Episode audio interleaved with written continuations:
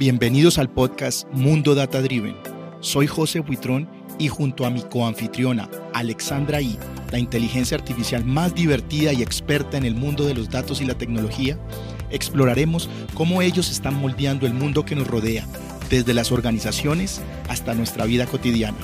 Y no te preocupes, no vamos a hablar en código. Te llevaremos de la mano en conversaciones divertidas sobre estos temas apasionantes. Así que déjate sorprender y disfruta del viaje hacia un mundo data driven. Hola José y bienvenido a un nuevo capítulo de conceptos de datos e inteligencia artificial. Hemos recibido muy buen feedback de estos episodios cortos pero ilustrativos de conceptos claves en estos temas tan interesantes. Hola Alexandra, qué bueno reencontrarnos en este nuevo episodio. Cuéntame qué tienes en mente para el tema de hoy. Quiero proponerte en esta ocasión un tema que, aunque no es muy conocido en el público en general, considero que es muy relevante para las organizaciones que están en el proceso de incorporar una cultura basada en datos o que quieren ser realmente data-driven, y son los contratos de datos o data contracts. Excelente tema, Alexandra. Hoy en día, una de las discusiones más frecuentes en las organizaciones es la famosa frase garbage in, garbage out, refiriéndose a los retos en la calidad de los datos que se usan y el impacto en el desarrollo de cualquier producto analítico que se cree a partir de ellos. Y aunque la calidad en los datos tiene muchos orígenes y nos da para un episodio completo, una de las causas principales es la desconexión entre los productores y consumidores de datos. Creo que es importante iniciar con una descripción de estos roles. Podemos pensar en los productores de datos como los ingenieros de desarrollo de las empresas que están encargados de crear y mantener las aplicaciones o software para la operación de la empresa. Ellos trabajan principalmente creando soluciones para el negocio, utilizando lo que conocemos como datos operacionales o aquellos datos que se usan para que las empresas puedan operar como por ejemplo el saldo de las cuentas de un banco, que los usuarios consultan en cajeros, el sitio web o el app móvil. Sin embargo, estos productores de datos operacionales rara vez están pensando en el posible uso de este data con fines analíticos, como por ejemplo el calcular el saldo promedio de todos los clientes o de un segmento en particular. Por lo tanto, no es parte de sus preocupaciones el asegurar que si modifican los datos o las tablas para algún desarrollo en el que trabajen, esto no vaya a afectar los análisis de los consumidores de datos. Podemos pensar en los consumidores de datos, como ese equipo de científicos o analistas de datos cuyo trabajo es precisamente extraer una copia de ese data operacional, almacenarla en un sitio diferente a la fuente y desarrollar diferentes análisis para el negocio, dando origen a los datos analíticos.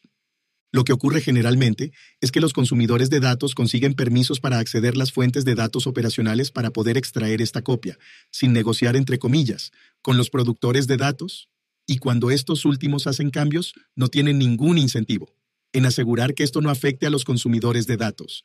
Y aunque no lo parezca, esta es la realidad de la mayoría de las empresas que no han implementado los data contracts o contratos de datos. Entonces ahora sí, Alexandra, ¿qué son exactamente los data contracts? Un contrato de datos es un acuerdo formal que define cómo se deben estructurar, organizar e intercambiar datos entre estos dos grupos. Piénsalo como un puente que conecta las necesidades de ambos lados asegurando que los datos sean útiles y confiables para todos los involucrados. Puede incluir especificaciones sobre los tipos de datos, formatos, estructuras, codificación y restricciones. Por ejemplo, puede estipular que ciertos campos deben seguir un formato específico, como fechas en un formato estándar para evitar confusiones. Además, los contratos de datos también cubren aspectos de calidad de datos y documentación, esto significa establecer reglas para validar los datos y asegurarse de que sean precisos y consistentes. Para nuestra audiencia que es más técnica, podemos decir que un, contrato de datos es como una API entre los ingenieros de software y los equipos de datos. En el desarrollo de aplicaciones, una API es una forma de permitir que diferentes sistemas, aplicaciones o servicios interactúen entre sí. Por ejemplo, cuando usas una aplicación en tu teléfono para ver el clima, esta aplicación utiliza una API para obtener datos de un servicio de pronóstico del tiempo. Del mismo modo, en el mundo de los microservicios, las API permiten que diferentes servicios se comuniquen y compartan datos sin necesidad de conocer los detalles internos de cada servicio. Los contratos de datos son acuerdos similares a las API, pero van más allá. En lugar de que los equipos de datos acepten pasivamente volcados de datos de sistemas de producción que nunca fueron diseñados para análisis o aprendizaje automático, los consumidores de datos pueden diseñar contratos que reflejen la naturaleza semántica del mundo, Estos contratos están compuestos de entidades, eventos, atributos y las relaciones entre cada objeto. Esta abstracción permite a los ingenieros de software desacoplar sus bases de datos o servicios de los requisitos analíticos. Así, los ingenieros no tienen que preocuparse por causar incidentes en producción al modificar sus bases de datos y los equipos de datos pueden concentrarse en describir los datos que necesitan, en lugar de intentar reconstruir retroactivamente el mundo a través de consultas SQL. La intención de los contratos de datos es más que solo proporcionar una API. Es un acuerdo entre humanos que busca evitar que los cambios aguas arriba rompan las dependencias aguas abajo. Alexandra, ¿cómo luce un contrato de datos? ¿Es como un documento legal? ¿Es un código? Un contrato de datos puede tomar muchas formas. En algunos casos es un contrato formal, en un documento de texto u hoja de cálculo, pero también se pueden encontrar en lenguaje Python. ¿Cuáles crees, José, que deberían ser las características de un data contract? Creo que debe tener al menos dos características. Debe ser fácil de leer, interpretar y mejorar tanto para una computadora como para un humano y debe estar controlado por versiones. Esto es crucial para mantener un historial de cambios y asegurar la coherencia a lo largo del tiempo. Por lo anterior, es muy importante contar con un estándar. Actualmente existe el estándar de contrato de datos abiertos, ODCS, y cubre 8 categorías de características.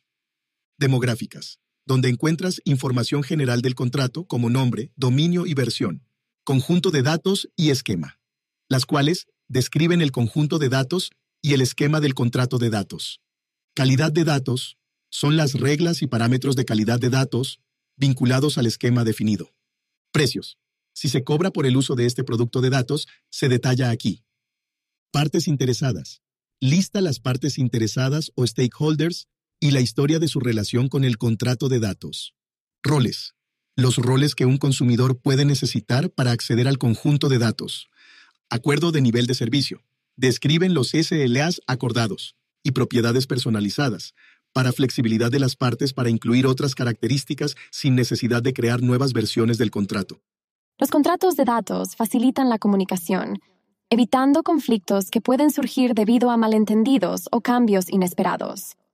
Al seguir un estándar y estructura claros, garantizamos que todos los involucrados entiendan y estén de acuerdo en cómo se deben manejar y utilizar los datos.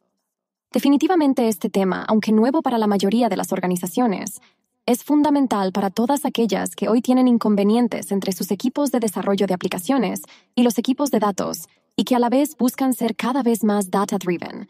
Los data contracts pueden ser la solución para mejorar la interacción entre estos dos equipos y promocionar dentro de las empresas el valor de los datos operacionales y analíticos.